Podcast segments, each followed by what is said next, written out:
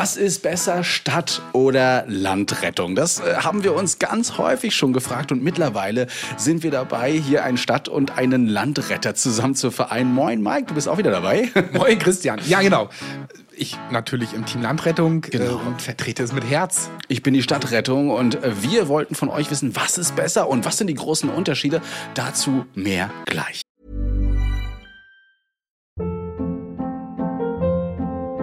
Hold up. What was that? Boring. No flavor. That was as bad as those leftovers you ate all week. Kiki Palmer here, and it's time to say hello to something fresh and guilt-free. Hello Fresh. Jazz up dinner with pecan-crusted chicken or garlic butter shrimp scampi. Now that's music to my mouth. Hello Fresh. Let's get this dinner party started. Discover all the delicious possibilities at hellofresh.com.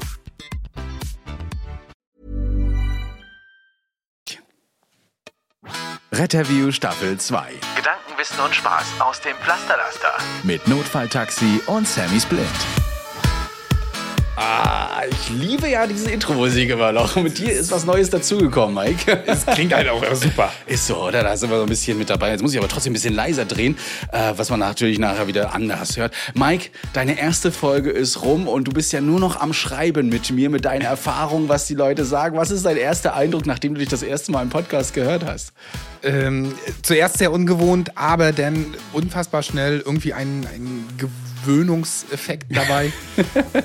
Und ich habe es gerade auch quasi direkt auf Instagram gepostet. Es gab so viel Positives, so viel Liebe, so viel tolle Rückmeldungen. Und ja, deswegen jetzt der Entschluss vor ein paar Tagen direkt, also gleich vorgestern, ich bleib dabei, ich bleib euch erhalten. Oder anders formuliert, ihr habt mich jetzt an der Backe. Tja, Freunde, was habt ihr jetzt getan? Ihr habt so viel Feedback gegeben, dass ich jetzt keine andere Wahl habe, als Mike mit äh, als festen Bestandteil von Retterview reinzupacken. Ist aber kein Problem. Ich find's ganz gut. Andere sagen wiederum, die können sich gar nicht hören am Mikrofon. Es ist ein bisschen was anderes, oder? Als wenn man so immer sich selbst hört.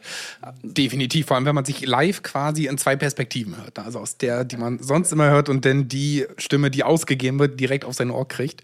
Aber auch daran gewöhnt man sich sehr schnell. Ich bin auch manchmal erstaunt, ähm, wenn ich die Folge immer wieder höre und äh, erstens mich ärgere, dass ich wieder Wörter verschluckt habe, das habe ich glaube ich letztes Mal schon gesagt, oder es dann nachher auch noch heißt, du redest zu schnell und so, dann fällt ja auch, stimmt, manchmal sind wir ein bisschen schnell, aber diesmal ist der Würfel auf dich gefallen, denn es wird gesagt, Mike redet zu schnell in einem Kommentar hier auf Spotify. Richtig. Oder du lässt mich nicht ausreden. Ja, auch super. genau. Und ich kann mich an so einen Kommentar erinnern, der kam schon mal Ja. gegen dich. Gegen mich? Ja, vor oh, vielen, vielen Monaten. Oh. fand, ich, fand ich lustig.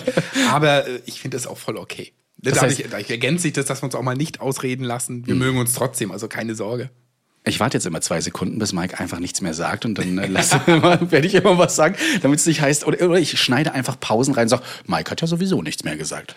Das ist die einfache Lösung, genau. Ist so, ne? Was sagen denn deine Kollegen auf Arbeit? Ich meine, das kam ja doch ein bisschen spontan von uns, ne? Dass du jetzt einfach mal im Podcast bist. Das kam spontan und das Internet ist ja wirklich unfassbar gruselig in manchen Momenten. Es ging relativ zeitnah am nächsten Tag los. Also Sonntag kam die Folge, Montag die ersten Nachrichten. Gestern habe ich meinen Dienst angetreten und es ging sofort los. Sogar Anrufe aus der Geschäftsebene Oha. kamen. Aber die haben netterweise nur gratuliert. Ach so, ich wollte gerade sagen, die und haben waren, so- sehr, und waren sehr glücklich Wir haben darüber. so gesagt, äh, Herr Mike, ähm, das kann ja wohl gar nicht sein. Aber schön, dass es so gut ankommt. das ja. war super, ja. Ja, Das- krass.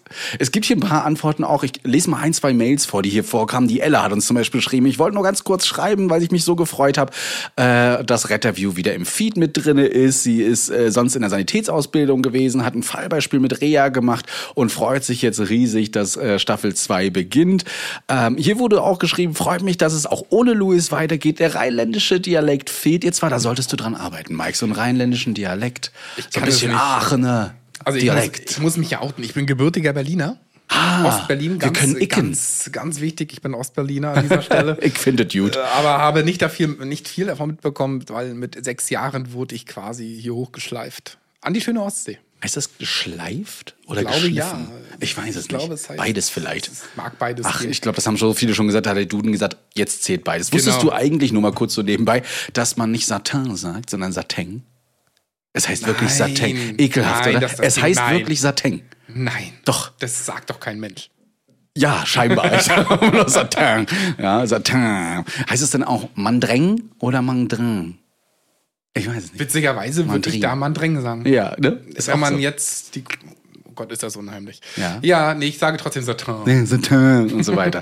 genau, dann der Leon, der schreibt, ob wir hier gleich schon Autogrammkarten von dir haben. Mike, wir müssen echt viel machen noch. Also ähm, sorry an äh, die Kollegen, aber Mike ist hier erstmal eingebunden mit Medienarbeit. Da werden wir kurz mal zwei Wochen äh, nicht auf Arbeit erscheinen. Von mir aus. oh, Kann ich, oh, von äh, dir natürlich aus. nicht. Nein. Ja, wen ich gehe stört's gerne auch. auf Arbeit.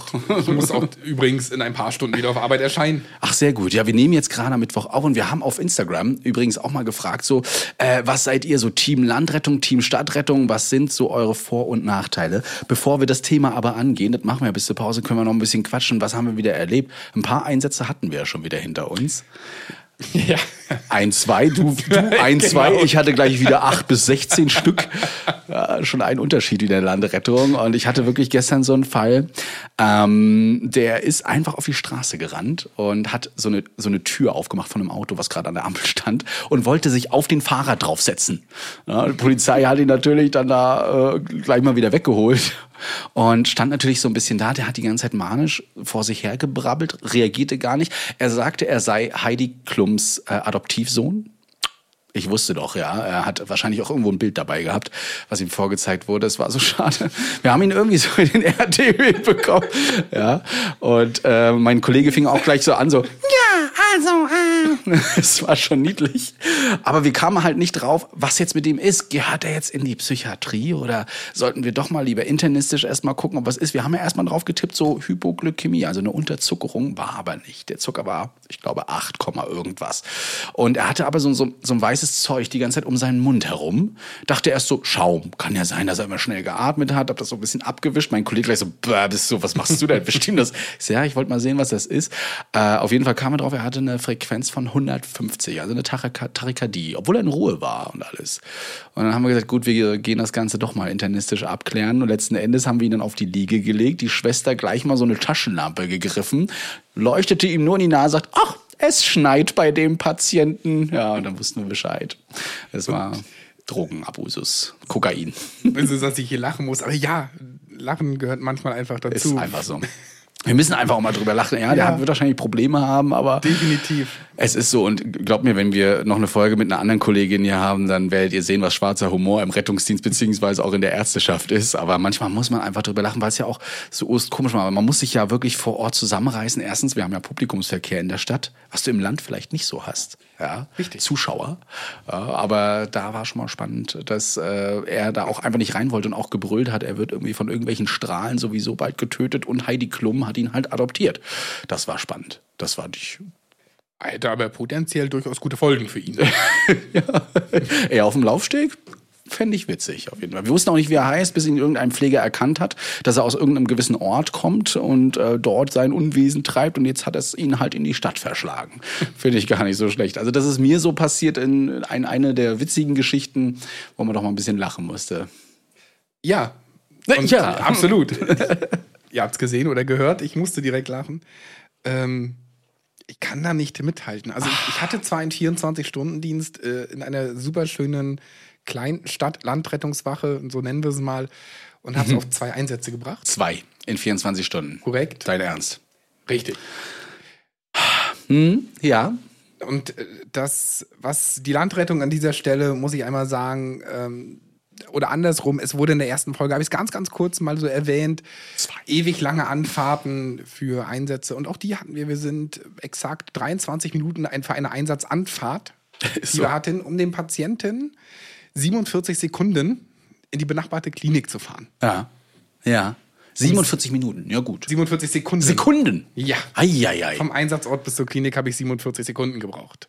Und es lag nicht an meinem, ich habe nicht das Gaspedal Ich festgedübelt. geflogen oder? Nein, äh, ich bin einfach um zwei Kurven gefahren an dieser Stelle. Ah, das ist ja wie in der Stadt eigentlich auch. Ne? Das Krankenhaus ist direkt vor dir, ja, aber da muss noch mal ein Rettungswagen kommen. Ganz häufig in der Stadt ist wirklich so.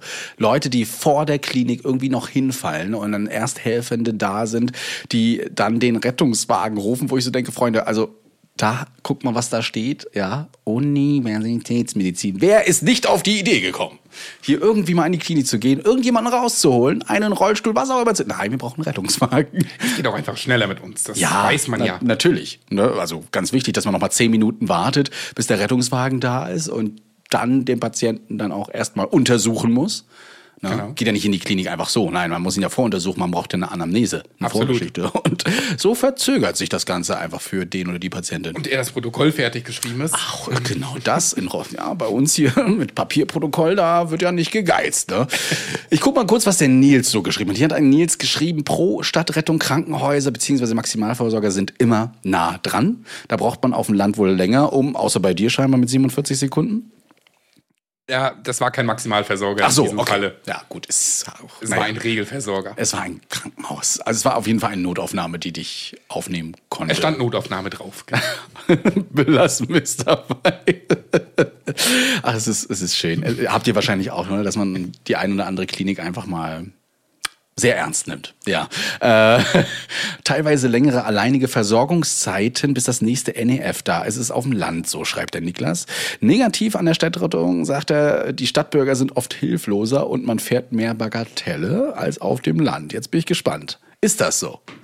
Ähm, ich glaube, auch zu der Frage, die du mir gestellt hast in der ersten Folge, Ja. habe ich leider Gottes oder entgegen der Erwartungen jetzt mit Nein geantwortet. Mhm. Also es werden leider Gottes auch bei uns in der Landrettung immer mehr Bagatelle. Und ganz kurz ähm, zu diesen zwei Einsätzen, das war ein Ausnahmedienst. Also ich Ja. habe sonst fünf, sechs Einsätze kommen da schon zustande. Na, da bin ich ja beruhigt. Und man muss es auch differenzieren im Vergleich zur Stadtrettung. Dauert ein Einsatz mit Untersuchung, Versorgung, Transport natürlich auch so seine zwei Stunden Okay. durch die Fahrtwege einfach. Ja, ist so, oder? Und dann kommt man auch ganz schnell auf Zeiten, die, wie ihr sie im Endeffekt auch habt. Spannend vielleicht für denjenigen, den, der so ein bisschen sagt, ich muss jetzt rechnen, ähm, welche Maßnahmen sollte ich noch machen, um den Patienten stabil zu halten, damit nicht mehr passiert. In der Landrettung wahrscheinlich weitaus interessanter als in der Stadtrettung, weil da lehnt man sich schon mal als Retter ein bisschen zurück und sagt, naja, fünf Minuten Weg, bis maximal zehn Minuten, dann bin ich in der Klinik. Das Oder? denke ich absolut. Ne? Aber für dich wahrscheinlich dann ein bisschen herausfordernder manchmal, wenn du dann doch einen etwas instabileren Patienten hast und da zu überlegen. Gerade auch das Berechnen von Sauerstoff, obwohl man da viel drauf hat auf dem RDW, oder? Ja, wir haben, logisch.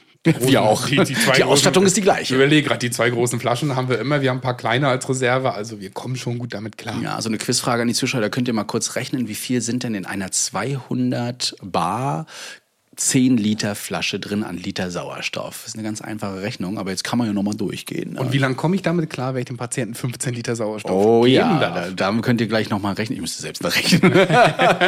ja, aber äh, die Auflösung können wir ja nach der Pause nochmal sagen. Ihr könnt jetzt ein bisschen durchrechnen, nicht googeln. Versucht's mal aus dem Kopf so ein bisschen selbst zu machen.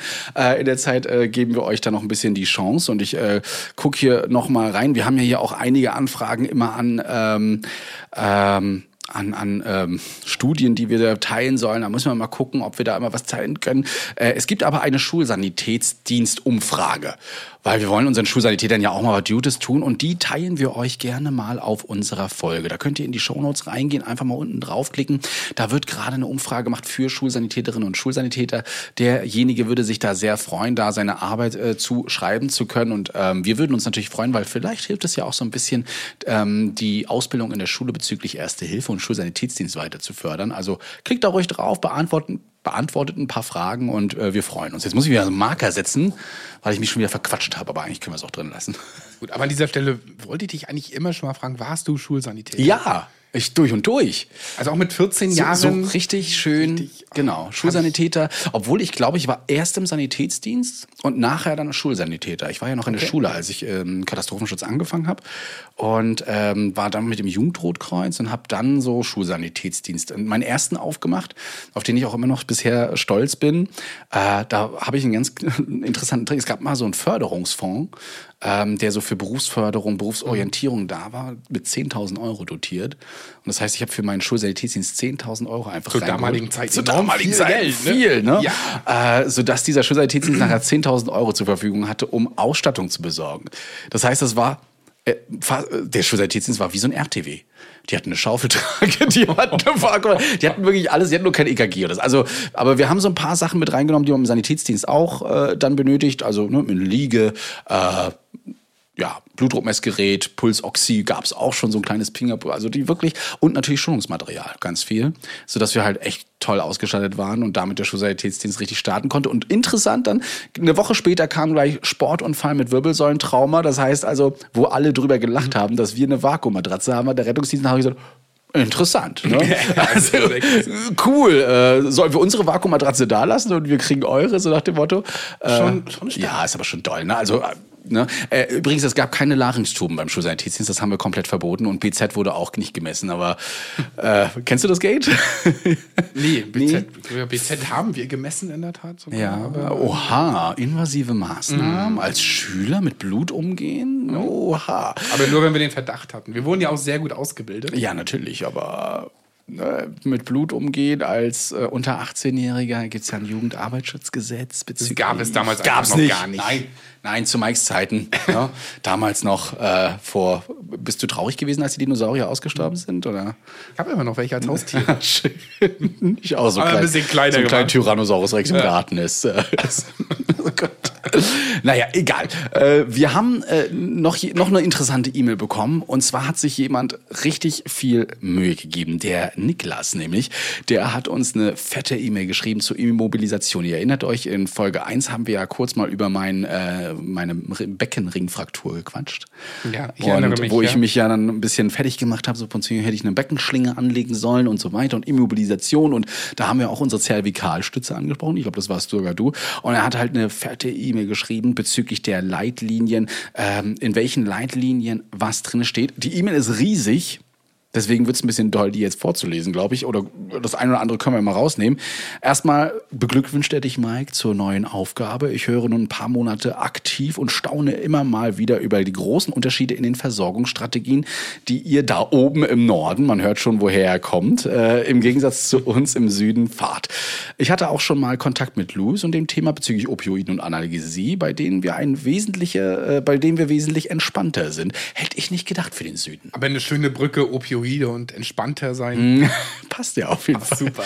In der letzten Folge bezüglich der Aussage einer HWS-Orthese bin ich gestolpert und möchte euch meinen Senf dazu geben. Und da hat er jetzt dann die AWMF S1-Leitlinie mit Beschleunigungstrauma hier vor zitiert, dann die S2E-Leitlinie Schädel-Hirntrauma, die äh, S3-Leitlinie bezüglich Polytrauma und Schwerverletztenversorgung und hat hier wirklich studienbasiert nochmal begründet, warum ähm, eine HWS-Stütze nicht unbedingt das einzige ist, sondern eher eine Vollimmobilisation. Und Genau, da werden wir ihn doch jetzt einfach mal anrufen. Niklas, äh, wir haben ja deine E-Mail gerade vorgelesen. Das klingt ja wirklich wissenschaftlich. Mal kurz gefragt, was bist du beruflich eigentlich? Ich bin beruflich in der Zwischenzeit Werkfeuerwehrmann. Nein! Ein Feuerwehrmann, so wissenschaftlich. Oh, das klingt jetzt böse, das klingt ein bisschen dissend, ne? Das heißt, du bist nur Werksfeuerwehrmann oder auch. Tief im Herzen bin ich Notfallsanitäter. Also äh, im Roten Kreuz groß geworden und ähm, irgendwann bis zum Unfallsanitäter durchqualifiziert und dann aus Work-Life-Balance-Gründen rüber zur Werkfeuerwehr. Und jetzt höre ich an deinem Akzent, äh, du bist nicht aus Norddeutschland, eher so südlich würde ich dich mal so einordnen.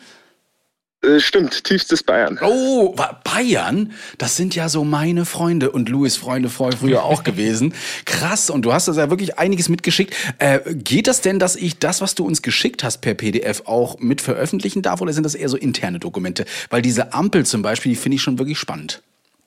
Die Ampel auf jeden Fall, die ist ja veröffentlicht. Mhm. Ähm das, was ich ganz zum Schluss mitgeschickt habe, jetzt von unserem Rettungsdienstausschuss Bayern, da müsst ihr mir jetzt nochmal informieren, ja. wie weit das zu veröffentlichen ist.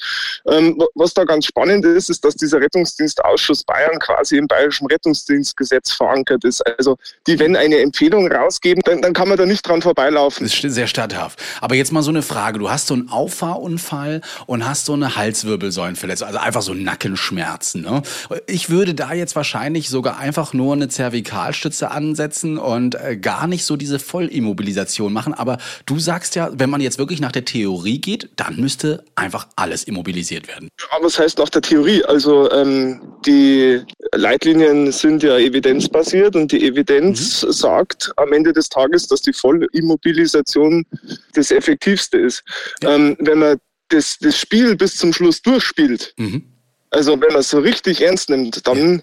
ist sogar meine Meinung, wenn ich sage, okay, ähm, ich baue dem nur ein Stiffneck hin, dann ist der so unverletzt, dass ich den nicht in die Klinik fahren muss. Ah, okay, das wird spannend. Finde ich, finde ich aber ehrlicherweise eine gute Aussage.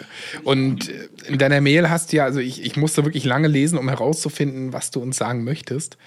Ähm, bei meinem gewählten Beispiel, das war ja diese Sache der, der Autofahrer, äh, der dann eine halbe Stunde schon rumlief, quasi, den ich wirklich ohne irgendwelche Immo-Sachen in die Klinik gebracht habe. Äh, Das passt ja dann dementsprechend nach den Leitlinien. Oder? Sehe ich das falsch? Ja, genau. Also äh, absolut, absolut. Also das ähm, ist so leitliniengerecht. Wie gesagt, der, diese ganzen Geschichten wie peripher neurologisches Defizit, ähm, Schmerzen, Beweglichkeit, alles nicht äh, in irgendeiner Art und Weise pathologisch hat, dann kriegt er keine Immo. Und wie gesagt, ist die große Frage, ob er überhaupt in die Klinik muss. Nein. Vielen Dank, Niklas. Es kann jetzt sein, dass ihr in Bayern wahrscheinlich alle auf eine Vakuummatratze kommt, wenn ihr einen Notfall habt. Dann liegt's an Niklas. Könnt ihr euch gerne an ihn wenden. Wir werden aber nicht verraten, wo, wer er jetzt genau ist. Vielen, vielen Dank, Niklas. Du bringst jetzt deine Kinder ins Bett. Ja, Familienpapa also auch mit durch. Beschäftigt sich äußerst gut mit äh, der Materie. Finde ich toll. Bleib weiterhin so dran. Viel, viel äh, Erfolg weiterhin auch in Bayern im Rettungsdienst und in der Werksfeuerwehr. Und euch einen schönen Abend noch. Ja, euch auch. Und äh, nicht so viel über die Bayern schimpfen. Manchmal Das, das Aber mache ich gar nicht. Du, du änderst meine Meinung gerade sehr stark, Niklas. Ja, das finde ich sehr, sehr toll. Vielen Dank dir. Bis dann. Bis dann. danke ebenfalls. Servus. Also, äh, ich muss langsam meine Meinung über Bayern mal so ein bisschen überdenken. Da geht ja doch ein bisschen mehr als das, was wir immer bisher. Also ich weiß, ich weiß nicht, wie viel, viel du verfolgt hast aus der letzten Staffel, aber wir haben so viel über Bayern gebasht, dass äh, der Niklas mir jetzt echt Hoffnung macht, da doch mal runterzufahren und mir den bayerischen Rettungsdienst näher anzugucken. Scheint ja doch nicht alles so schlimm zu sein, wie immer so behauptet von manchen. Ja, Außer aber- die Docs und Crocs. Aber beängstigend, dass dann wirklich einer mit so viel Ahnung und Wissen aus dem aktiven Rettungsdienst leider ausgeschieden ist. Ah, so schade. Aber ja, die Besten gehen ja meistens immer Ja. leider. Das finde ich immer so doof. Macht's bitte nicht. Macht's bitte nicht. Bleib dabei. So, Mike, jetzt mal Tacheles geredet. Stadt-Land-Rettung. Was findest du gut, was findest du schlecht? Ich kenne beide Seiten. Mhm. In der Tat. Ich habe mein Anerkennungsjahr zum Assistenten in einer größeren Stadt hier in Mecklenburg-Vorpommern absolviert. Und es war nicht Rostock. Bin dann irgendwann zum Glück in die Landrettung gekommen. Und sage, ich führe jetzt ein viel schöneres Leben, bei dem ich nicht ständig meine Nerven verliere. Ja, also man muss es klipp und klar sagen, ich bin durch und durch ein Landrettungsmensch. Ähm, na klar hat es Nachteile, es hat aber in meinen Augen viele Vorteile. Und um da auf eine Sache einzugehen, die gekommen ist von euch, ähm, längere Versorgungszeiten ohne Notarzt. Und ich finde, das ist genau die Zeit, die es dann ausmacht, Notfallsanitäter zu sein. Weil Okay. wir haben durch unsere SAAs, BPRs und was wir alles besitzen, so viele Möglichkeiten, Dinge zu machen am Patienten. Und ich habe es in der Stadt ehrlicherweise immer so ein bisschen vermisst, eben eigenständig zu arbeiten. Und habe es anderen Kollegen, ohne das böse oder irgendwie despektierlich zu, dis, Dispe ja, Dispektierlich. despektierlich zu meinen. Despektierlich. Ein Marker bitte. Okay. Also ohne es irgendwie böse oder despektierlich zu meinen, ähm, man verlernt auf einmal Sachen oder man wird, grob gesagt, faul. ja. Ohne es eigentlich zu, zu wollen, sonst was dergleichen. Das habe ich gemerkt und das war nie mein Anspruch. Ähm, merke aber bei dir, wenn ich dich immer so beobachte in deinen Stories oder wenn wir auch mal telefonieren, ich habe hier das Gefühl, ihr werdet zu Einsätzen einfach schon komplett ohne NEF gerufen, wo ihr trotzdem viel arbeiten müsst. Das Meinst du? Also, dass wir, ah, ja. Ich habe ab und zu mal das Gefühl, dass ich in der Stadt einfach äh, den, den Luxus habe, immer wieder den NEF dabei zu haben und einfach abzuschalten. Und das reißt mich dann doch wieder nicht. Wo ich so denke, ähm, und das wird auch nochmal ein Thema sein, das neue Nike, äh, also Naik, ich weiß gar nicht, wie es ausgesprochen wird, also Notarztindikationskatalog, ah, der neue, äh, der ja hier quasi beschlossen wurde und mit rausgebracht wurde. Ob das denn alles so richtig ist, wir haben uns schon mal drüber unterhalten. Ähm, aber da lernst du irgendwann dann auch faul zu werden, weil du dann ja die meisten, die meisten Gedankengänge an deinen Doktor, deine Doktorin eben abgibst. Ja, und da vielleicht nur noch die ein oder andere Handgriffe zu machen. Äh, viel spannend. Und das sieht hier übrigens jemand auch. Ich gucke gerade mal auf Instagram wieder, wird gerade geschrieben, auf alle Fälle Stadtrettung, dann lieber Taxi spielen als 24 Stunden äh, Dienst äh, einmal bis zweimal nur auszurücken und wie auf heißen Kohlen die ganze Zeit zu sitzen. Ich denke aber, ab einem gewissen Alter ist Landrettung wahrscheinlich attraktiver. Was soll das heißen? Das, das ist ja was schon altersdiskriminierend hier, ja, dass die alten äh, Leute, jetzt wollte ich alten Säcke sagen, das ist genau so, die Alten äh, nicht mehr Action brauchen, ja, ein bisschen einrosten. Nee.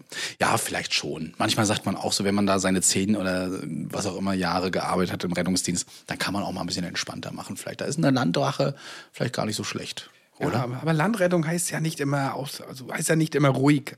Meine Wache ist unmittelbar in der Nähe einer Autobahnauffahrt, beziehungsweise zwei Autobahnauffahrten. Und ähm, da wir hier oben in Mecklenburg-Vorpommern ja durchaus ein beliebtes Urlaubsziel sind, haben wir in diesen Urlaubszeiten doch enorm viel zu tun ne, auf den Autos. Es müssen ja nicht immer Unfälle sein, es können ja auch internistische Notfälle während der Fahrt sein. Ich bin in Reisebussen rumgeklettert, also die stehen bleiben mussten aufgrund einer, einer Erkrankung oder eben eines medizinischen Notfalles. Und natürlich, man hat zu tun. Es gibt Sonne und solche Tage nach wie vor. Und ganz kurz zu dieser Nummer, ich muss lange auf den Notarzt warten liebe Notärzte, ich mag euch und ich finde das super, wenn ihr da seid, wenn wir euch auch brauchen. Ganz ohne Frage.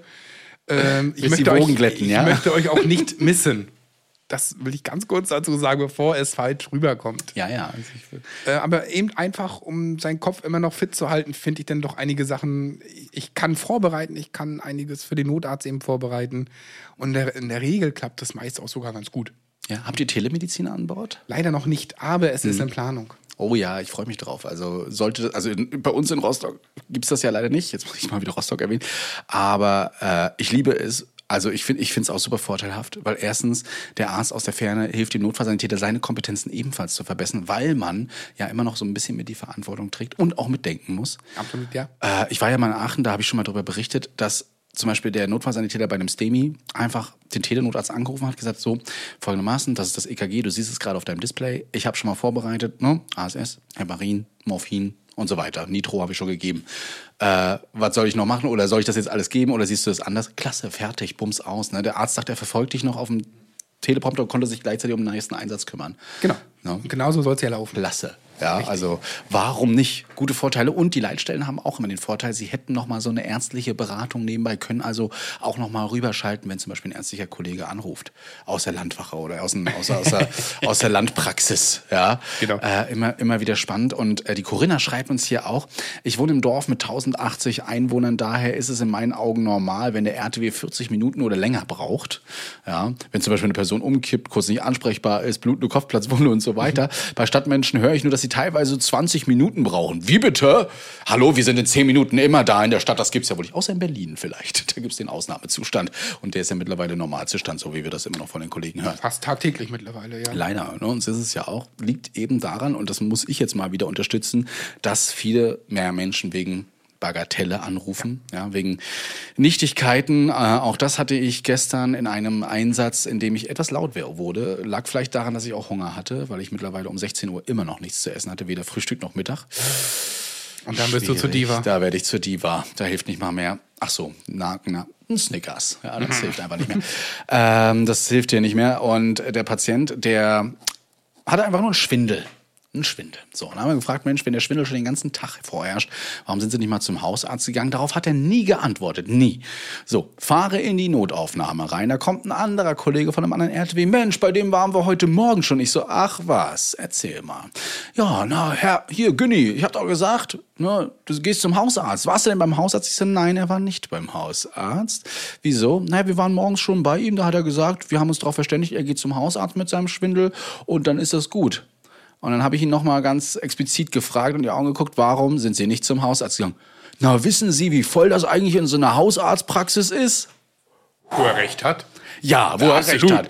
Gucke auf die Triage, die komplett überfüllt ist, ja, und dachte so, ja, oh, bitte, bitte, stuft ihn bitte als grün ein und lasst ihn schön lange warten da. Also, nee, da wurde ich mal ganz kurz lauter, haben äh, die Kollegen der Notaufnahme auch etwas äh, so, wow, okay, weil ich ihm doch etwas angebrüllt habe, dass das hier jetzt nicht sein Ernst sein kann. Und ähm, er sich doch noch mal ganz genau überlegen sollte, was er gerade gesagt hat und ob das denn wirklich der Habitus ist, der hier an den Tag gelegt wird. Andere brauchen wahrscheinlich diesen RTW eher. Ja, da musste ich kurz dampfern lassen. Dann hat mich die Schwester gleich unter den Arm genommen und gesagt, komm Christian, wir gehen mal ganz kurz in unseren Pausenraum, da haben wir auch noch einen kleinen Riegel für dich. da kannst du kurz mal runterkommen. Und dann nahmen sie mich so unter den Arm und wir sind erst mal gegangen, während mein Kollege dann die Übergabe gemacht hat. Aber Bö- so. Die bösen Symptome der Unterzuckerung. Bist du schon mal ausgerastet beim Patienten? Eventuell. Eventuell. Ach so, wir müssen immer aufpassen, ja. Nein, das ist ja auch kein Geheimnis, natürlich. Aber ähm, wie soll ich das formulieren? Es ist einfach, es, es gibt in jedem Rettungsdienstbereich Stammkunden. Ja. Oh ja. Auch in der Landrettung? Ja, auch in der Nein. Landrettung haben wir Stammkunden. Und es ist einfach so, dass ich immer noch der Meinung bin, von 1000 Einsätzen sind 999 bei diesen Stammkunden konsequent überflüssig, aber es wird immer irgendwann mal dieser eine Einsatz kommen, bei, der man, bei dem man wahrscheinlich auch mit der Erwartung, ja, was sollte ich jetzt da? Und auf einmal ist da richtig Holland in Not. Und ja, und bei einer unserer Stammkunden bin ich dann durchaus einmal extrem laut geworden, weil sie uns so dermaßen verarscht hat. Oha. Von äh, ich komme nicht, ich will nicht mit und dann wieder, wir sind quasi schon abgezischt, dann ruf, wird wieder die 112 angerufen, dann wird die Tür verschlossen, die Feuerwehr ist schon auf andere, nur so eine Späße. Herrlich. Und dann wird auch irgendwann mal, muss man auch irgendwann mal laut werden. Ja. Und das hat auch funktioniert. Das klappt, ne? wenn andere wieder anrufen. Äh, immer wieder anrufen vor allen Dingen. Ähm, die Steffi hat auch noch was geschrieben und zwar eine Frage, bevor wir in die Pause gehen, die stelle ich nochmal, da könnt ihr euch auch mal Gedanken machen. Steffi behauptet nämlich, die Stadtretter nehmen nicht jeden Notfall direkt mit. Das sieht bei der Landrettung schon anders aus. Oh, ich hätte gedacht, das ist genau andersrum. Ich auch, aber wir, wir können das ja mal diskutieren. Ihr könnt kurz äh, euch ein paar Gedanken machen. Wir machen ganz kurze Pause und dann geht's gleich weiter. Hey, I'm Ryan Reynolds. Recently, I asked Mint Mobile's legal team if big wireless companies are allowed to raise prices due to inflation. They said yes. And then when I asked if raising prices technically violates those onerous two year contracts, they said, What the f are you talking about, you insane Hollywood ass? So to recap, we're cutting the price of Mint Unlimited from $30 a month to just $15 a month. Give it a try at mintmobile.com slash switch. $45 upfront for three months plus taxes and fees. Promo for new customers for limited time. Unlimited more than 40 gigabytes per month. Slows. Full terms at mintmobile.com. Oh yeah, wir sind zurück. Äh, Stadt versus Landrettung. Ja, der Mike als Landretter versucht sich hier gerade zu behaupten gegen mich als Stadtretter und umgekehrt. Ich weiß noch nicht, wer gewinnt, aber es ist ja auch kein richtiger Wettbewerb. Ähm, und wir sind äh, vorhin mit einer Frage ausgestiegen, in der es hieß, die Stadtretter nehmen nicht jeden Notfall mit. Das sieht beim Landretter schon anders aus. Nehmt ihr wirklich jeden mit? Auf keinen Fall. Ganz, ganz im Gegenteil. Also, ähm, man muss. Tja, Steffi. Tut mir leid. Also, muss auch echt drüber nachdenken von meinen Kollegen, die sind, glaube ich, die ticken da alle ähnlich, wie ich es tue in der Landrettung. Und zwar überlegt man doch schon genauer, ob man jetzt eben ein Bagatell oder ein, eine Kleinigkeit, sei es ein gebrochener Finger, ich sage mal vorsichtig, labidare, in Anführungszeichen, Kindernotfälle, wo man echt sagt, hey, komm, das ist alles gut, wir haben es jetzt untersucht. Das kann man entweder mit dem Hausarzt klären, das kann man selber fahren oder fahren lassen. Ne, es muss protokolliert werden, aber im Hinterkopf ist immer, hey, wir haben hier nur weit und breit einen Rettungswagen, der durchaus eben für wirkliche Notfälle gebraucht wird. Und das ist, glaube ich, der Grund- und Kerngedanke dahinter, weshalb denn viele meiner Kollegen und ich selber auch sagen, okay, ne, wir schauen mal so. Natürlich, wenn der Patient drauf besteht, ohne Frage wird er reingefahren, fertig ist. Ähm, aber ansonsten muss ich da doch dem Kommentar verneinen oder sagen, nee, ist nicht so. Also zumindest bei uns nicht. Ich glaube, das ist auch abhängig. Es ist abhängig von, von auch Leitungsfunktionen. Wie sind eure Rettungsdienstleiter so drauf? Also kriegt ihr wegen jeder Beschwerde, die zum Beispiel von einem Patienten kommt, den ihr nicht mitgenommen habt, sofort eins oben drauf? Oder wird das wirklich konstruktiv äh, besprochen? Das finde ich zum Beispiel auch immer spannend. Also da haben manche auch vielleicht schon positive oder negative Erfahrungen gemacht und sagen deswegen, okay, ich erkläre den Patienten lieber ordentlich, warum ich ihn jetzt nicht mitnehmen sollte, warum es keine Indikation für ein Krankenhaus gibt. Ähm, so, es gibt äh, so äh, Leitungsfunktionen in äh, vielen Bundesländern, von denen ich schon gehört habe, die sagen, es gibt generell keine, keine Verweigerung durch den Rettungsdienst. Also der, Verweiger, der Rettungsdienst wird niemals einen Transport verweigern. Es hängt von der Gesprächsführung ab. ist so. Ne? Man muss äh, immer mal gucken, wie das so läuft. Aber generell kann man den Patienten ja schon mal so ein bisschen ins Gewissen reden und hinterfragen lassen, ist es denn jetzt wirklich notwendig, eine Notaufnahme auszusuchen oder bekomme ich das nicht mit einem Hausarzt oder irgendwie ambulant vielleicht auch hin? Muss es denn immer gleich die Notaufnahme sein? Ne, Das finde ich auf jeden Fall spannend. Und gerade, was du sagtest, auch in der Stadtrettung haben wir auch mal schnell wenig RTWs da. Gerade so in den Vormittagsstunden, wenn die Hausärzte einweisen, wegen Troponin erhöht, wegen Herzinfarkt-Sachen, weil Leute zum Hausarzt gegangen sind mit Symptomen, wo wir sagen, Mensch, hättest doch mal den Rettungsdienst gerufen. Herzinfarkt, Schlaganfall und so weiter. Ganz genau. Da gibt's dann schon mal Spitzen. Ja, und da können wir nicht um heißen Brei herumreden. Da kann es auch mal passieren, dass fast alle RTWs weg sind. Auch erlebt, ne? in der Apotheke äh, ein Grand Mal-Anfall, also ein epileptischer Anfall, äh, viermal hintereinander gehabt und so weiter. Und uns rief schon die Leitstelle an und sagte, hey, Freunde, ist gerade schwierig mit RTWs. Ihr, ihr seid noch auf acht, seid ihr bereit? Habe ich gesagt, du, wir sind gerade eingestiegen, hast Glück. Äh, was hast du? Ja, epileptischer Anfall, konnten wir los. Aber das kommt dann dadurch. Und das, was wir vorher gefahren haben, war halt eigentlich keine Notaufnahmeindikation, aber die Patientin hat sich explizit gewünscht, einer Notaufnahme vorstellig zu sein. Dann ist das ja auch schon obsolet und sagt, ja, okay, einsteigen, Abfahrt. Genau, ne, aber sie wollte das volle Programm haben. Nein, wollte sie mich nicht noch untersuchen. Es ist ja auch nach wie vor so, zumindest wenn man das Rettungsdienstgesetz in MacPom so interpretiert, wenn der Patient auf dem Transport besteht, bekommt er seinen Transport. Ist auch so. Ne? Oha, ich ist- hoffe, das hören hier keine, äh, ne? keine schlafenden Patienten wecken. aber Aber ist deswegen so. ist ja ganz so. oft die Gesprächsführung einfach, die Dokumentation dahinter. Ähm, ich finde rechtliche Aspekte, damit kann man drei Folgen am Ende noch füllen wahrscheinlich. Mm, Auf jeden Fall. Wir Podcast. sollten uns jedenfalls noch mal jemanden Ja. holen, der so über Rechte. Es hat sich auch viel verändert, auch zum Notfallsanitäter, Definitiv, worüber wir genau. definitiv auch mal reden können. Ähm, da sollten wir auf jeden Fall noch mal rangehen. Und hier schreibt uns jemand definitiv. Würde der Lukas zum Beispiel in der Landrettung fahren. Leider sind es sehr lange Wege und somit weitere AZ-Verschlechterung des Patienten möglich. Erst letzte Woche hatte das wohl gehabt über die Saving Life App vom ASB alarmiert worden. Ich weiß nicht, was das ist, müsste ich mir mal angucken. Kenne ich jetzt auch nicht. Nachdem er nach drei Minuten Anfahrt da war, kam der RTW. Ah, ich denke mal, das wird so eine Ersthelfer-App Das wird sein. eine Ersthelfer-App Wahrscheinlich, sein, ja. ganz genau, ja. Äh, okay, wusste ich auch gar nicht, dass der ASB da sowas hat, aber äh, cool. Kam der RTW erst nach weiteren zehn Minuten, somit dann 13 Minuten Anfahrt, NDFR dann nochmal fünf bis acht Minuten später. Das klingt schon wirklich nach Landrettung, aber er sagt, Landrettung findet er cool. Äh, wahrscheinlich, weil er mehr helfen konnte als Ersthelfer, ist auch gar nicht schlecht. Und ähm, das finde er auf jeden Fall toll. Also er findet eine AZ-Verschlechterung toll. das klingt schon ein bisschen makaber. Aber so sind wir. Wir ticken so. Ja, immer nur so Blutdruck messen, alles gut, EKG, okay, in Ordnung. hm, aber sie haben ja trotzdem die AP-Beschwerden, die Arzt, ne, Angina pectoris-Beschwerden, dann bringen wir sie mal ins Kranken. Ist manchmal auch langweilig, oder? So böse es klingt, aber ja. Ja. Also wir wünschen keine Menschen was Schlechtes. Nein. Davon absolut. Aber davon lebt ja auch unser Job. Wir haben- leben so ein bisschen von Komplikationen. Ist so. Im Endeffekt sind wir auch, ganz grob formuliert, sind wir doch Mechaniker. Wir sind Mechaniker, jetzt schrauben nicht an einem Auto rum, da wäre ich zum Beispiel unfassbar schlecht drin. Ah, ah, Vitalzeichenmechaniker. Ah, Jetzt, ich so, hä, wie kommt der jetzt auf Mechaniker? Ja, du kleine Werbefritze, du. Vitalzeichenmechaniker. finde Ja, das Shirt finde ich wirklich gut. Das, Es ist grandios. Ich kann auch erzählen, wie das entstanden ist. Es war nicht mal meine Idee, muss ich leider gestehen. Es ist äh, in der Wasserrettung entstanden. Und zwar hat dann nämlich eine Dame von der Wasserwacht in Rostock einfach gesagt, du Christian, wir als Vitalzeichenmechaniker, wir sind ja so und so gestrickt, bla bla bla. Und dann ich so, das ist ein tolles Wort. Gleich mal nachgeguckt, ob das geschützt ist. Fand ich super. Und äh, ja, aber so können wir uns auch sehen, oder? Wir Absolut. Schrauben, wir schrauben an äh, den Vitalwerten rum, an dem Allgemeinzustand auch und hoffen, dass der weiterhin, der Motor gut läuft. Genau. Und Das- ja. genau das macht den Job aus. Und ja, das, das klingt immer böse, aber man braucht manchmal auch ein wenig Action. So ein bisschen. Einfach mal so, warum geht es der Patientin jetzt schlecht?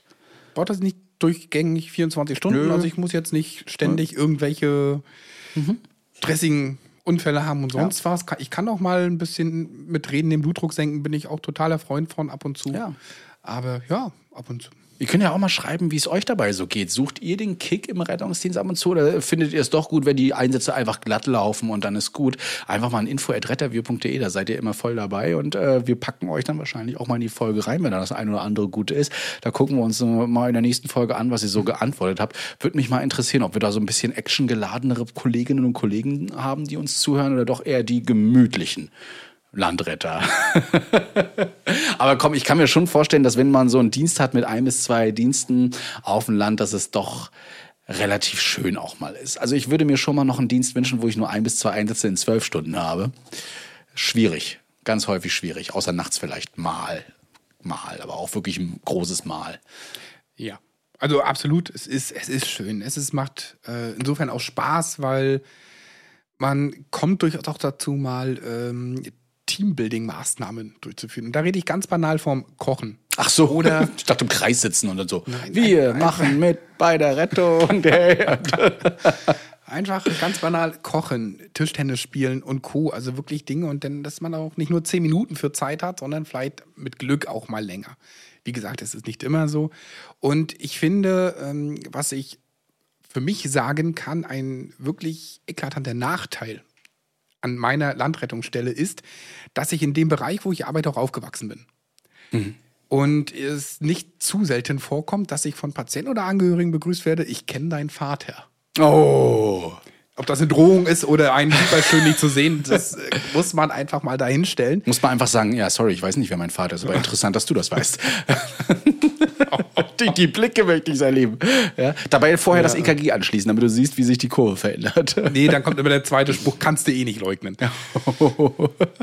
ähm, genau, das, das macht es mitunter schwierig und man, man kennt ja auch Leute aus Kindheit, Schule und so weiter und so fort. Das ist, wo man sagt, okay, damit muss man umgehen können.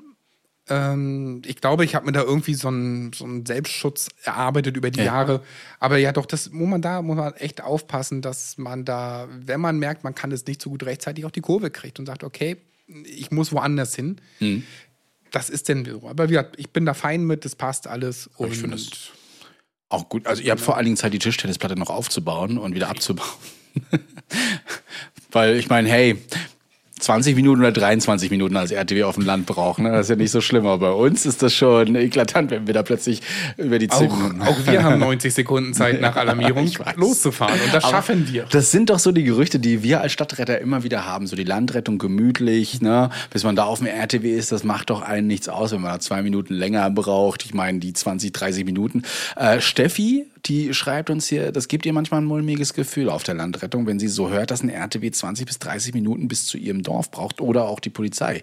Und wenn es da dringende Fälle gibt, ja, dann kann das mal wirklich lange dauern. Ne? Deswegen müsste man quasi im ländlichen Bereich mehr Erste Hilfe schulen, um da bessere Hilfe zu leisten, bevor was kommt, vor allen Dingen Wiederbelebung. Wie hoch äh, sind deiner Meinung nach die Erfahrung, ähm, die Chancen, eine Wiederbelebung überhaupt zu überleben in der Landrettung? Hattest du schon gute oder mehr negative Beispiele bezüglich Wiederbelebung, Reanimation? Also es ist, es ist unfassbar abhängig davon, wie gut der Notruf an sich schon läuft. Also mit Beginn des Notrufes, wie gut die Abfrage läuft, dass man auch, also dass der ähm, Leitstellendisponent auch sofort erkennt, okay, wir haben da eine Wiederbelebung und dann geht es ja los in die telefonische Anleitung dessen. Denn es ist auch oft davon abhängig, wer ist da gerade, also ist der Anrufer fähig, jetzt quasi seinen Bekannten, Verwandten, Mann, Frau, was auch immer, ähm, eben wiederzubeleben. Und Und wie effektiv und auch? wie effektiv vor Ja. allem genau. Ähm, bin ehrlich, so eine Statistik darüber habe ich für mich selbst noch nicht angefangen, aber es ist Subjektiv kommen, betrachtet. Subjektiv betrachtet sind wir in so einem 50-50-Ding. Okay. Also wir kommen wirklich auf Szenarien zu bei einer Reanimation, wo wir von weitem sagen, das macht er jetzt bitte weiter, weil er es okay. super macht. Ja. Und wir können uns in Ruhe aufbauen und das funktioniert. Das machen sie toll. Hm, ja. Noch ein Käffchen? Ja, okay, gut. Ja. Nein, also wirklich. Nee, ähm, hm, kannst ich kam aber auch in Situationen, wo die Reanimation einfach, ähm, aber aufgrund psychischer Anstrengung und so weiter, eher komplett suboptimal lief. Das heißt, im Sitzen reanimiert und so eine ganzen Geschichten. Ähm, aber es ist so und das, da darf man keinem böse sein. Man hat es versucht, trotzdem irgendwie, es ist alles okay. Und das wäre auch das Letzte, dass ich jetzt irgendjemand sagen müssen, also sie haben Murks gebaut. Das geht ja mal gar nicht. Um Gottes Willen. Im Ja. Leben nicht. Und das darf man auch nicht. Ne, es ist eine Ausnahmesituation. Jeder wirklich medizinische Notfall ist eine Ausnahmesituation. Das Aber ist ja, keine Floskel, wenn Retter zu ihnen sagt, sie haben ihr Möglichstes gegeben, weil es ist ja so, man gibt sein Bestes, das, was man Richtig. mit bestem Wissen vereinbaren kann, um eben zu sagen, ich mache hier eine Wiederbelebung. Wir wissen alle, dass nach zwei Minuten eine Wiederbelebung nicht mehr so optimal ist wie zu Beginn. Na? Und wenn man sich dann vorstellt, dass man hier vielleicht sogar alleine ist und ja, 10, 20 Minuten alleine reanimieren muss, ähm, das geht. Es funktioniert. Ne? Und die Frage ist, wie effektiv ist es, aber überhaupt, dass es begonnen wird. Weil, wenn ich mir vorstelle, ein RTW nach 20 Minuten ohne Reanimation ist die Überlebenschance meiner Meinung nach null. Außer du bist ins, ins Eiswasser reingebrochen. Dann hätten wir noch eine Chance, äh, Stoffwechsel und so weiter. Aber zu Hause sehe ich das eher schwierig, oder? absolut schwierig. Mhm. Ne, und deswegen, ähm, du sagtest es eben, es muss einfach insgesamt viel mehr passieren in Schulungen, in digitale, also Ersthelfer, Alarmierungs-Apps und so weiter, die ja schon zumindest äh, im Osten Mecklenburgs durchaus schon laufen. Da laufen Reanimations-Apps oder Ersthelfer-Apps. Ja, auch im Süden Deutschlands und im West-Südwesten Deutschland gibt es ja immer Apps. Was mich nur stört, ist an diesen Apps, sie sind nur für einen Standort gedacht. Ganz genau. Na, im, Gegensatz, also Im Gegensatz zur Nora-App, die zurzeit leider noch deaktiviert ist aufgrund von Ja. Serverproblemen und so weiter. Aber da hat man es ja das erste Mal geschafft, eine App ja, für den Notruf bundesweit zu schaffen, mit allen Leitstellen kompatibel. Jetzt wäre es schön, wenn man sowas im Rückschluss auch umgekehrt machen könnte. Eine App zur Ersthelferalarmierung bundesweit. Fände ich klasse. Ne? Phänomenal. Ich höre immer wieder, ja, hey, wir haben hier eine neue App entwickelt, die alarmiert jetzt Ersthelfer. Langweilt mich ein bisschen mittlerweile, weil ich so sage, oh toll, noch eine App für wieder noch eine Stadt. Warum schafft man es nicht, einfach eine App für, ganz- für ganz Deutschland oder sogar ganz Europa zu entwickeln, die an allen Leitstellen irgendwie angebunden ist, sobald du da irgendwie drinne bist, vielleicht sogar aufploppt, hey, bist du gerade bereit oder bist du im Urlaub, möchtest du heute helfen oder nicht? Ne? Aber äh, ich glaube, das würde noch das ein oder andere Leben mehr, also mehr retten, ähm, vielleicht sogar die Statistiken anheben. In Wien, aber auch hier wieder nur eine Stadt. Ne? Klappt es natürlich wunderbar, da ist die Statistik ja richtig nach oben gegangen. Ne? Über 50 Prozent Überlebenschance, sonst sind es immer nur so 20, 15. Ja? Und ähm, das wäre auf jeden Fall klasse. Deswegen ist ja das Beispiel mit Lukas, der hier sagt, er hat hier so eine App, äh, schön, aber halt nur für die Stadt, in der er wohnt. Da könnt ihr euch ein bisschen sicherer fühlen. Ja, es, es ist einfach so. ne? Aber ja, schlussendlich, auch wir Rettungskräfte machen uns ja Gedanken. Also wenn wir sagen, oh mein Gott, da ist jetzt wirklich ein Herz-Kreislauf-Stillstand gemeldet oder irgendwas wirklich dramatisch Klingendes und ich gucke aufs Navi und man sieht schon, wir brauchen hier mindestens 20 Minuten. Und es gibt ja Momente, da ist wirklich für mich die schlimmste Zeit, wir kriegen keine Rückinfo von der Leitstelle. Ja. Dafür kann die Leitstelle nichts, um Gottes Willen, sondern ähm, wir fahren da mit irgendeinem Stichwort hin, was hochdramatisch klingt und wir haben keine Ahnung, was innerhalb dieser Fahrzeit passiert. Ja. Und das ist dann auch für mich immer echt so. Pff, Gibt's, ja. Ich, ich stelle es mir auf jeden Fall tricky vor. Also bei uns ist es ja in der Stadt schon immer so, wenn wir so zehn Minuten maximal brauchen, acht Minuten und da ist nichts passiert. Ähm, du mittlerweile schon, also du fängst an zu drücken und du fängst auch an, deine Maßnahmen zu machen, aber du weißt schon, das wird hier wirklich schwierig. Ne? Und Genau. alles andere wäre dann, ja, kann ich mir gut vorstellen, dass es da schwierig ist. Aber was sind denn so Sachen, die dir aufgefallen sind, die wir Stadtretter vielleicht anders machen als ihr Landretter? Mir fällt da zum Beispiel das Thema Funken ein. Funkt ihr viel auf dem Land? Oder du bist ja auch in der Leitstelle, das muss man ja mal mit dazu sagen. Du erlebst ja ab und zu mal was mit.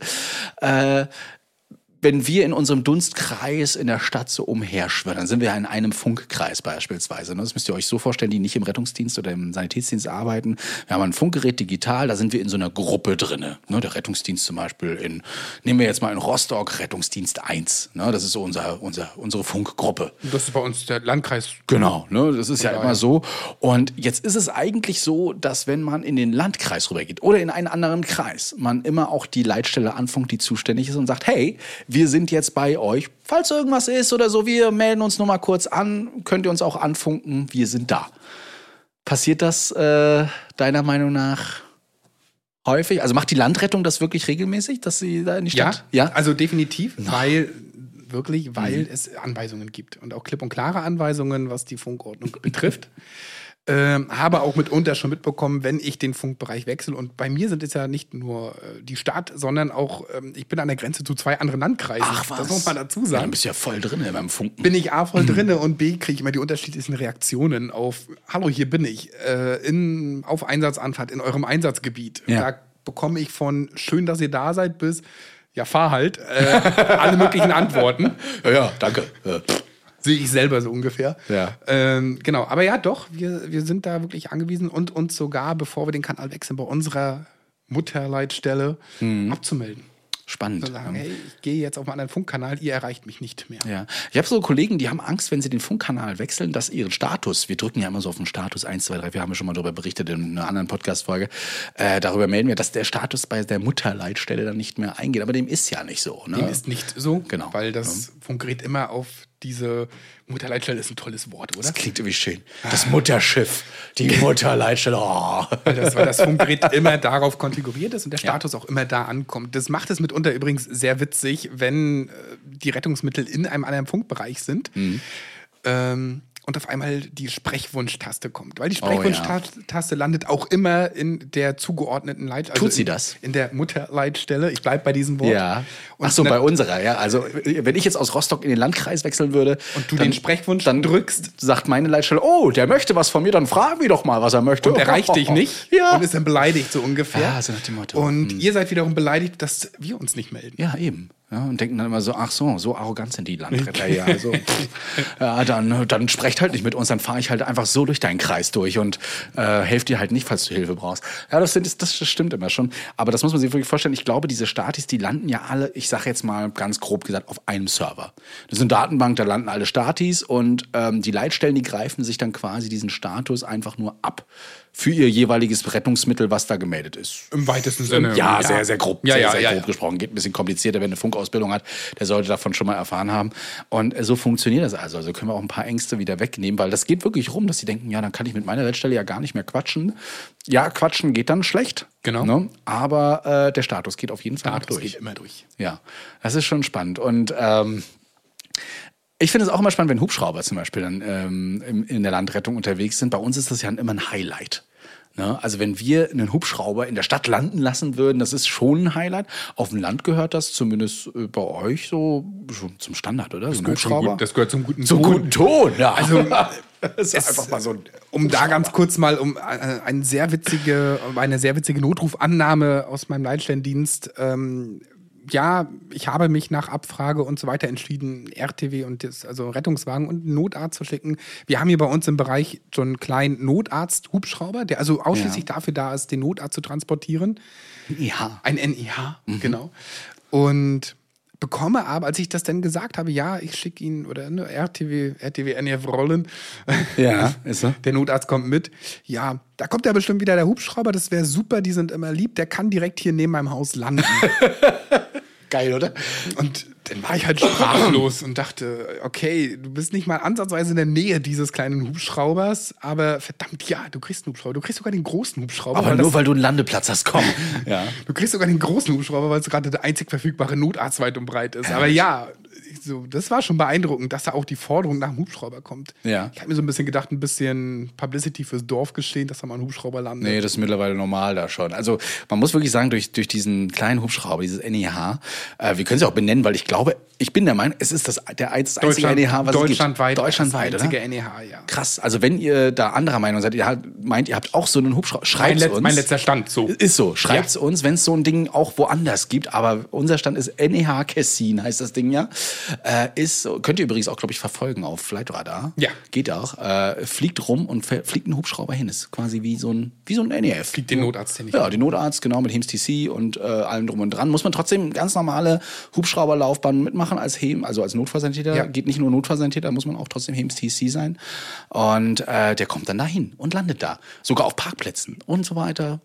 Gibt's Vor allem der kleine, die sind halt irrewendig und haben auch, landen auch an Stellen, wo ich es nie für möglich gehalten habe, wo ich gerade mal den RTW eingeparkt kriege. Ja. Da landen die einfach. Und für uns als, äh, also meine Wache, die ist ja auch recht nah an der Stadtgrenze und dementsprechend auch ab und zu mal im Landkreis unterwegs. Für uns gehört es mittlerweile auch dazu. Wenn wir da in den Landkreis fahren, kommt häufig eben dieser kleine Hubschrauber. Ne? Äh, klein, das ist, ich finde ihn niedlich. Ja, aber das gehört stimmt dazu, stimmt, so wie das NEF quasi in der Stadt. Ne, ist in, im Landkreis dann der Hubschrauber einfach mit dabei. Wir haben bei uns im Bereich zwei Hubschrauber zur Verfügung. NEH und Christoph haben wir zur Verfügung. Also Christoph als Fachwort quasi für die Rettungstransporthubschrauber. Ja. Und wir haben natürlich auch das Glück, ähm, dass wir in ähm, spezielleren Fällen ähm, als Beispiel Verbrennungen, also schwerste Verbrennungen, wo die Patienten wirklich weiter weg transportiert werden müssen, dass wir auch den äh, Rettungshubschrauber oder Intensivtransporthubschrauber der Stadt Rostock Oha. gewinnen können Ja. für unsere Der schon toll. Zwecke. Der ist, der ist wirklich toll, zumal der einfach natürlich die weiten Strecken ganz entspannt fliegen kann und irgendwo zwischen zu landen und zu tanken. Mhm. Ja. Also ja, das ist, glaube ich, ähm, wenn man da so ein Fable für hat in der Landrettung, natürlich ein riesen Vorteil. Ja. Man sieht immer wieder mal einen Hubschrauber. Ja, ist so, ist so. Ähm, ein, ein Gerücht, das unter uns Stadtrettern, über euch Landretter äh, umherzt, ist natürlich, ihr drückt sehr spät erst wieder auf eins, erst wenn ihr in eurem Kreis seid, wenn ihr mal so in die Stadt reinfahrt. du musst jetzt nicht von dir reden, aber es heißt ja schon, naja, die können schon immer eher Mittagspause machen, weil ich meine, Da wird die Leitstelle jetzt nicht so schnell nachfragen, weil die sind ja in die Stadt gefahren oder ähnliches. Und bis da mal äh, ein RTW wieder frei ist, das dauert halt, damit müssen Leitstellen halt so leben. Ist das so? Ich dachte bis vor kurzem, dass es so ist. Ja. Dann wurde ich eines Besseren belehrt, indem ich quasi ähm, hier an einer Klinik in Rostock losgefahren bin. Vorbildlich die Eins gedrückt habe, Na, aber es, aber es in der Regel wirklich so ist, ich werde wirklich irgendwie erst alarmiert, wenn ich zumindest in der Nähe des Ja. Ortsausganges bin. Dem war nicht so. Ich wurde direkt an der Klinik alarmiert, dachte mir, das kann ja jetzt was werden Hm. und lese eine Rostocker Adresse. Und da war ich dezent überfordert. Das heißt, du bist bei uns in der Stadt Ich bin Stadtrettung eingesetzt gefahren. worden. Ich bin Stadtrettung gefahren. Noch ein Grund, sich nicht bei der Leitstelle anzumelden, der, der Nicht-Mutterleitstelle. Und Ja. war im allerersten Moment komplett überfordert. Herrlich. So gedacht, verdammte Axt, was mache ich denn jetzt? Aber nein, das haben wir gemacht, das war alles schick. Gleiches Prozedere. Mhm. Ja. Ähm, dadurch, dass da irgendwann noch quasi, dass es nicht zum Transport geführt hat, das war dann natürlich komplizierter, das wieder alles mitzuteilen. Wir haben digitale Protokolle, das auszudrucken und so weiter, mit dem Patienten das zu besprechen. Der kannte das auch nicht, weil er anscheinend sehr oft einen Rettungswagen da hat. ähm, ich kannte ihn nicht, das war vielleicht mal sein Vorteil. Ja, okay. Und äh, am Ende war alles gut. Aber im ersten Moment dachte ich, oh mein Gott, ich fahre Stadtrettung, ist das spannend. Ja, habt ihr, habt ihr auf der Landrettung eure üblichen Verdächtigen so richtig? Natürlich haben wir die. Ja? Die ihr schon so mit Vornamen ansprechen könnt? äh, Mit Vornamen und Versicherungsnummer. Oh, ja. Okay, gut. Das ist äh, nochmal eine Challenge für mich. Die Versicherungsnummer auswendig lernen. T358. Ja. Sehr gut. Ey, bist du nicht äh, die 698 am Ende deiner Versicherungsnummer? Oder ich kenne dich doch, ne? Du kleiner Bagalude. Ja, aber so, so eine hat man auch. Ne? Also ich habe auch wieder, wir lesen ja die Karten immer ein und ich sehe dann in der Liste immer, wie oft die da teilweise schon in unserer Akte stehen. Und habe jetzt auch von einer das wieder eingelesen, die mir versichert hat, dass es das zweite Mal, dass erst ein Rettungswagen bei ihr ist. Es war das zwölfte Mal. Es war eine 2 drin. Mit unserem Rettungsmittel. Ja, mit unserem Rettungsmittel. Ich möchte gar nicht wissen, wie oft sie da, äh, die immer äh, anruft wegen äh, chronisch ob- obstruktiven pulmonalen Erkrankungen, COPD auch genannt. Und sie hat eigentlich alle Medikamente da.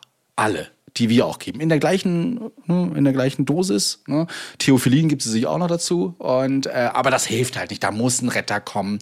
Ne? Und letztes Mal hat das auch nur geholfen, dass die Klinik das macht. Deswegen lässt sie sich auch immer danach, obwohl es ihr besser geht, schon nach der Therapie, in die Klinik mit einweisen. Es ist mittlerweile so, dass dann auch der Notarzt schon reinkommt und sagt, ihr habt das im Griff oder ihr kennt sie. Okay, tschüss. Und geht dann wieder. Weil es wird ja immer gemeldet, Luftnot, da kommt bei uns immer ein Notarzt mit. Naja, Genau. hm, Ja. Das, aber das ist genau, das ist, ich verstehe da jeden Disponenten. Auch wenn der Disponent Ich auch. sie schon 50 Mal am Telefon hatte, was ich Kann schon ja sagte, immer was Schlimmeres sein. einer von 1000 Einsätzen ist es denn. Ja, also ist auch, ist auch wirklich so. Und wenn du jetzt in einen anderen Kreis reingehst, du fährst in die Stadt zum Beispiel nach Rostock oder, pff, keine Ahnung, nach Hamburg, na, nach Hamburg, ne? Oder ist ein bisschen weit weg, ich weiß. ähm, Mittlerweile ist es ja gut, dass wir bundeseinheitlich als Notfallsanitäter doch alles geben dürfen, was schriftlich vorgegeben ist. Es ist sehr weit ausgeholt, ich weiß, und sehr, sehr schwierig formuliert, äh, was die SAAs so hergeben. Das stimmt ja, so im Sinne. Also genau, es ist ja schlicht und ergreifend, das Notfallsanitätergesetz ist ein Bundesgesetz. Ja. Fertig. So, und du bist ja jetzt schon ein bisschen länger Notfallsanitäter als ich, das muss man ja auch einfach dazu sagen. Früher war das noch nicht so. Ne? Das, da hieß es nicht SAAs gleich, du darfst das alles, sondern nur, was dein ärztlicher Leiter, deine ärztliche Leitung freigibt, ist auch Gesetz. Und was unsere freigibt, ist dann auch noch was anderes. Hat das gestört manchmal? Schwierige Frage. Ja. Also insofern, ähm, wir sind noch nicht ganz auf dem Weg, wie ich ihn mir vorstelle, Okay. bin ich auch ehrlich, aber wir sind auf einem verdammt guten Weg. Bundesweit jetzt. Bundesweit. Ja, okay, gut.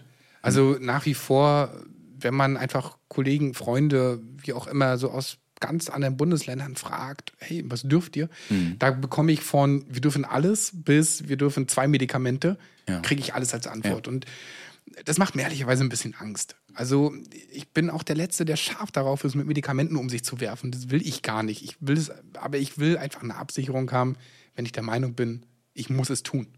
Okay, ja. Das, das kann ich mit dem neuen Paragraphen, wenn es Ja. absolut überlebensnotwendig ist oder eben die Folgeschäden abwendet, bis der Doktor dazukommt, ohne Frage. Ähm, ich kenne aber eben auch Bereiche, da ist es einfach stringent verboten. Okay. Absicherung in Form von, von was? Absicherung von, du darfst das machen? Oder Absicherung in Form von, wenn was schief läuft, dann bist du trotzdem versichert.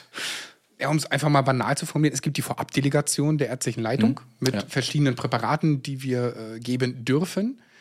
Wenn wir da Indikation, Kontraindikation stellen, ist es jetzt ganz banal, jetzt muss ich echt aufpassen, wie ich es formuliere, Ja, ja, aber ich ganz, hm. ganz banal formuliert, äh, bin ich dann safe, rechtlich. Ja. Ne, wenn ich die Indikation gestellt habe, die Kontraindikation abgewogen habe, das Medikament gebe, passiert mir erstmal nichts, auch wenn eventuell irgendwas schief läuft.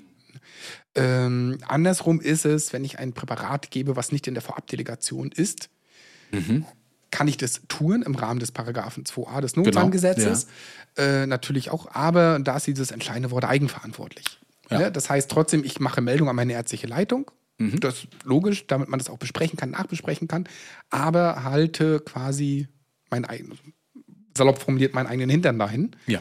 Ähm, aber das ist auch gut und richtig so. Aber machst du das nicht auch, auch wenn es eine Vorupdate, es gibt ja keine richtige generelle Delegation, so von wegen, kannst du machen, bist du trotzdem ich und ich halt den Kopf hin. Also keine ärztliche Leitung wird Nein. sagen, macht es und äh, ich nehme es auf meinen Deckel. Das wird Natürlich- nicht so passieren. nicht. Also eigentlich hältst du überall deinen Kopf hin. Absolut. Wägst aber dann eben diese ganzen Indikationen ab und die Dosierung vor allen Dingen auch.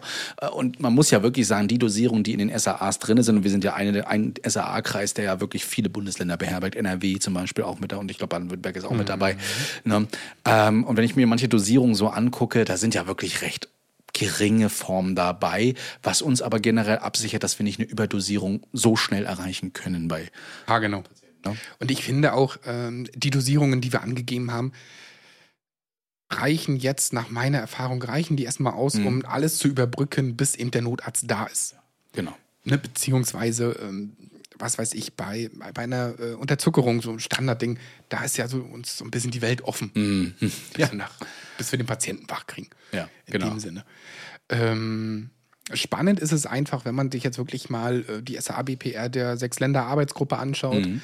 Äh, im Vergleich zum Pyramidenprozess des DBRD quasi, der ja irgendwie von der Bundesärztekammer mit abgeschlossen oder mit verabschiedet wurde. Da sind durchaus die Dosierungen etwas anders. Mhm. Ja, finde ich Und auch. auch etwas, äh, ich nenne es mal liebevoll großzügiger gestaltet. Ähm, da muss man halt echt genau aufpassen, okay, welchen Weg schlage ich jetzt ein, welchen Pfad gehe ich jetzt? Und auch da ist wieder, und ich, ich, ich betone das, glaube ich, in jeder Folge jetzt mindestens einmal, das ist die Dokumentation.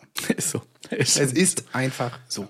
Ja, ist auch so. Also wirklich dokumentiert das, warum und wie auch. Ihr, könnt, ihr könntet sogar reinschreiben, nach was ihr das entschieden habt. Könnte man sogar machen. Ihr könnt sagen, ich habe das nach dem Pyramidenprozess gemacht, also nach DBRD, oder eben nach meinen SAA. Das war in meiner Schulung zum Notfallsanitäter auch immer so der Diskussionspunkt. Na, warum hast du jetzt die Dosierung gegeben? Und dann, na, es steht dann nicht in den SAAs so drin. Dann sagt einer Stelle, ja, beim Pyramidenprozess und schwupps bist du drinne.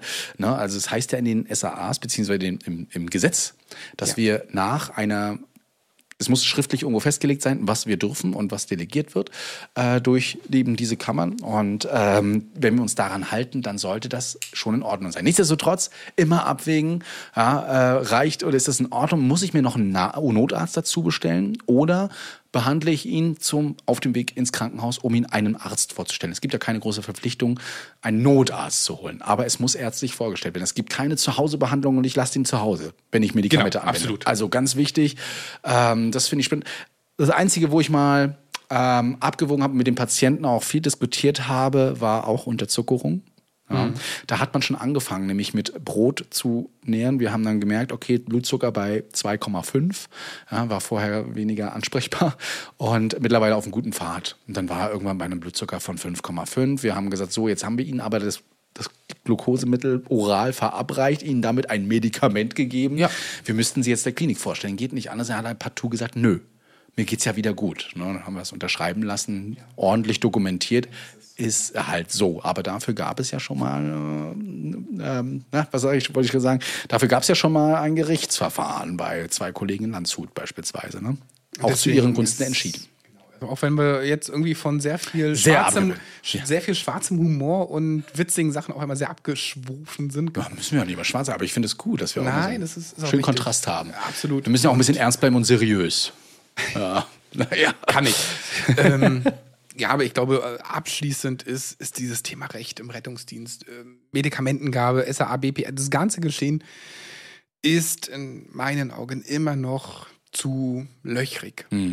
gar nicht von den Maßnahmen und Co. Das, das ist alles gut, das ist durchdacht. Wir müssen jetzt den Weg langsam irgendwann mal finden in den nächsten Monaten, Jahren, dass wir da viele Rechtssicherheiten schaffen, dass wir schulen, dass wir trainieren. Ich glaube, das ist ein großes Ding. Genau, das, ist, das ist auch das A und O, dass eben auch die Kollegen regelmäßig geschult und trainiert werden. Und das, glaube ich, alles umzusetzen, das ist eine Mammutaufgabe für Ja. jeden. Das ist für den Eigenbetrieb, für, für jeden Bereich eine Mammutaufgabe, das umzusetzen.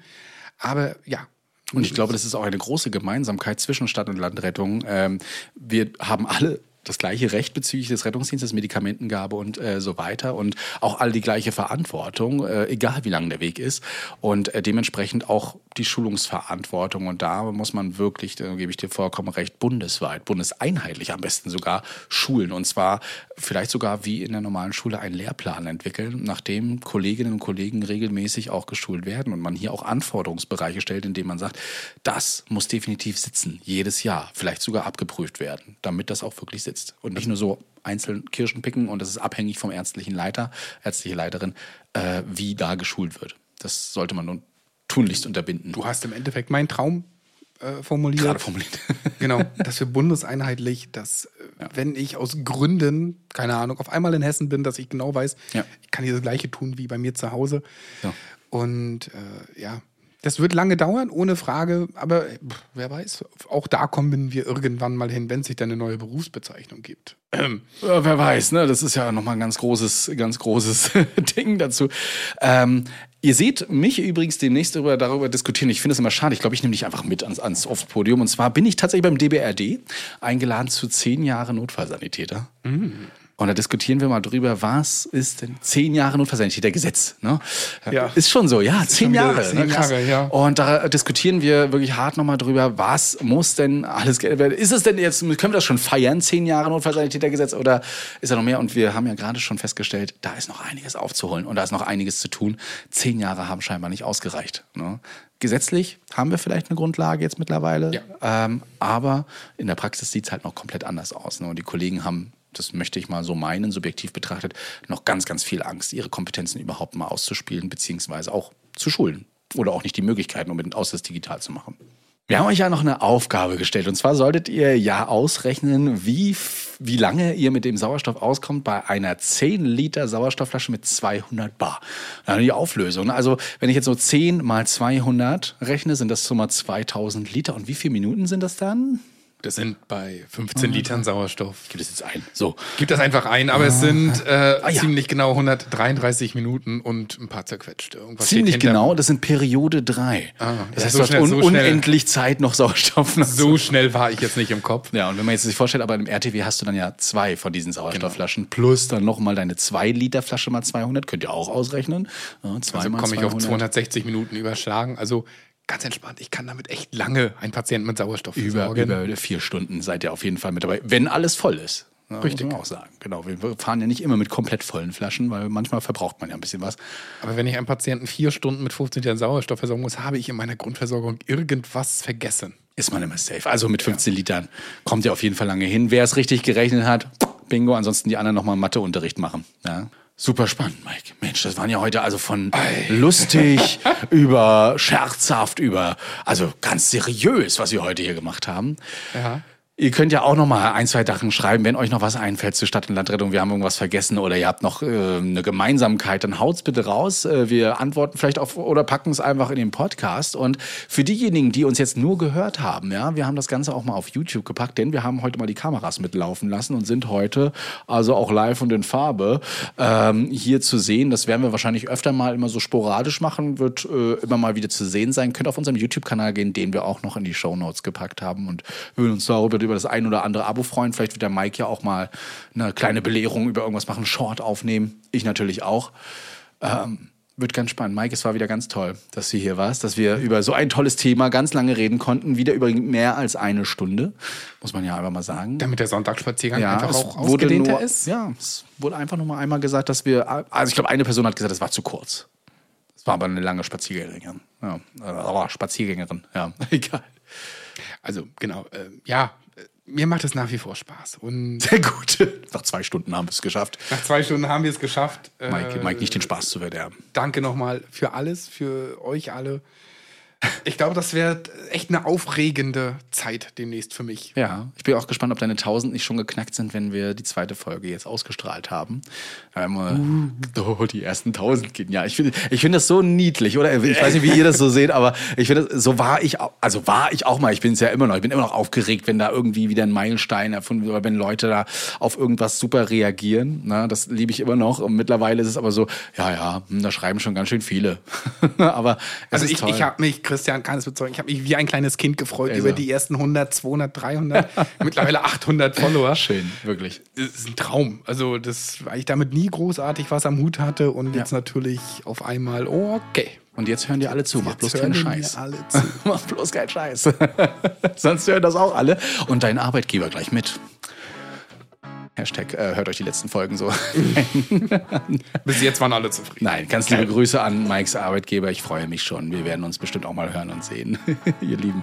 Mike, komm gut nach Hause. Wir äh, lassen mal wieder eine Woche verstreichen und dann gucken wir mal mit wem oder ob wir alleine quatschen. Ich hoffe mal, dass wir das nächste Mal unsere erste Gästin dann dabei haben und auf die Folge freue ich mich schon riesig. Schon seit ich äh, weiß, dass es Staffel 2 gibt. Denn die war da schon Ich mich auch. ja, du weißt schon, was kommt. Wir werden euch noch nicht so viel verraten. Ihr Lieben, bis denn. Schön, dass ihr zugehört habt. Ciao. Einen wunderschönen guten Abend. Retterview Staffel 2. Gedanken, Wissen und Spaß aus dem Pflasterlaster. Mit Notfalltaxi und Sammy Split. Doch immer schwer ein Outro zu finden, oder? Ja. Ah, was sagt man noch so am Ende? Das wunderschönen guten Abend kannst du auch schön wegnehmen, weil. Habe ich wunderschönen Abend gesagt? Nee, ich aber. Ah, okay, gut. Abend. Aber vielleicht hört er uns ja am Abend.